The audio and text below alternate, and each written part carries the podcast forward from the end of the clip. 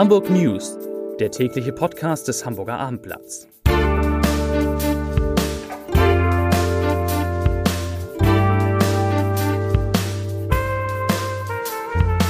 Moin, mein Name ist Lars Heider und heute geht es um das beliebte Deutschlandticket und die Folgen für die Hamburger Hochbahn.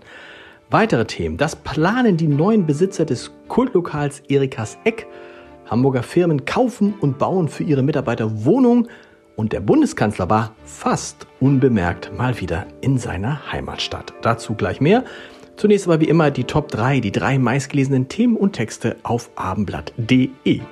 Auf Platz 3 Trendwende, erste Lebensmittel werden wieder günstiger. Auf Platz 2 brutale Gang schüchtert Kronzeugen im Gericht ein und auf Platz 1 das sind Hamburgs beliebteste Grundschulen. Das waren, das sind die Top 3 auf abendblatt.de.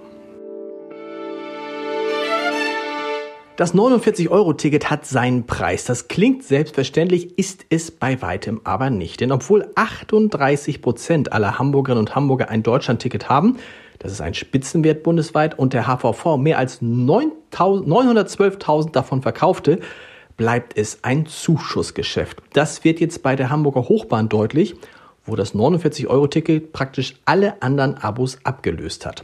Das städtische Unternehmen für U-Bahn, Busse und Fähren wird im Jahr 2023 nach derzeitiger Prognose einen Verlust von rund 250 Millionen Euro ausweisen. Das sagt der neue Hochbahn-Vorstandsvorsitzende Robert Henrich. 2022 waren es noch 162 Millionen, die Hamburg zum Betrieb der Hochbahn zuschießen musste. Jetzt sind es deutlich mehr. Das neue Hotel Villa Viva in der Hamburger City ist kaum eröffnet, aber bereits ausgezeichnet worden. Das nach eigenen Angaben soziale Gästehaus im Münzviertel belegt den ersten Platz beim ADAC Tourismuspreis Hamburg. Mit nachhaltigen Baustoffen, erneuerbarer Energie, einem Regenwasserauffangsystem und einem besonderen Innendesign wurde dem Thema Nachhaltigkeit Rechnung getragen in der Villa Viva. Das betonen die Juroren des Tourismuspreises. Zudem unterstützt das Hotel die soziale Projektarbeit von Viva Con Aqua. An seinen ersten Besuch im Erikas-Eck kann sich Marco Rüttjes noch ziemlich genau erinnern. 2017 arbeitete er als Betreiber des Treffpunkts auf dem Hamburger Dom und hatte nach einer anstrengenden Schicht richtig Hunger. Also ab in die Schanze zu Erika, zu in Erikas Eck, denn gar gab es noch zu später Stunde deftiges Essen in großen Portionen.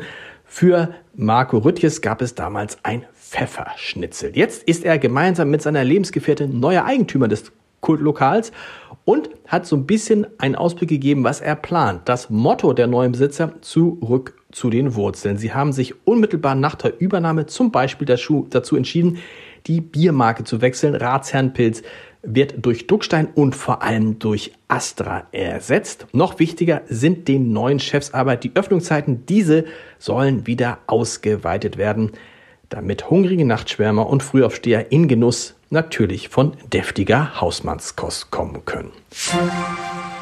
Gut bezahlte Jobs gibt es in Hamburg reichlich. Viele Firmen suchen Mitarbeiter und die Stadt selbst gilt bei Arbeitnehmern auch als sehr attraktiv. Und doch scheitert die Anwerbung von Azubis oder Fachkräften oft Woran? Na klar, sie finden keine Wohnung, schon gar keine bezahlbare, was übrigens bei einer Leerstandsquote von unter 0,5 Prozent auch kein Wunder ist. Neben den klassischen Azubi- und Studentenwohnheimen, deren Bau die Stadt fördert, gibt es jetzt ein weiteres Mittel dagegen, Werkswohnungen. Angesichts des Fachkräftemangels schaffen viele Unternehmen nun wieder selbst Wohnraum für ihre Beschäftigte. Wer dabei ist und äh, wer da vor allem sehr stark dabei ist, lesen Sie auf abendblatt.de.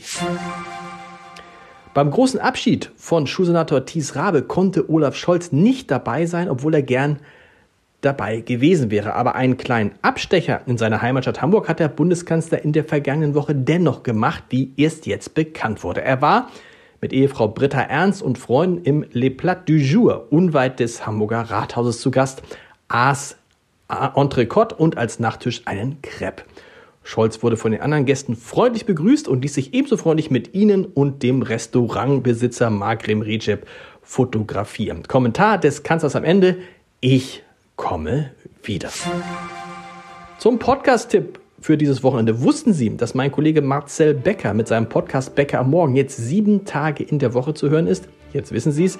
Am Wochenende vertieft er große Themen mit interessanten Gesprächspartnern. Morgen am Sonnabend geht es zum Beispiel darum, ob man von SUV-Fahrern wirklich höhere Parkgebühren verlangen kann als von Besitzern kleinerer Autos. Hören Sie mal rein unter www.abendblatt.de/podcast.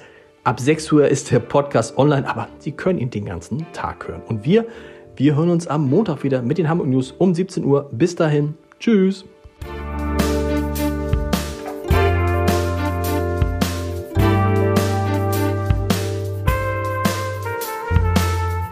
Weitere Podcasts vom Hamburger Abendblatt finden Sie auf abendblatt.de slash podcast.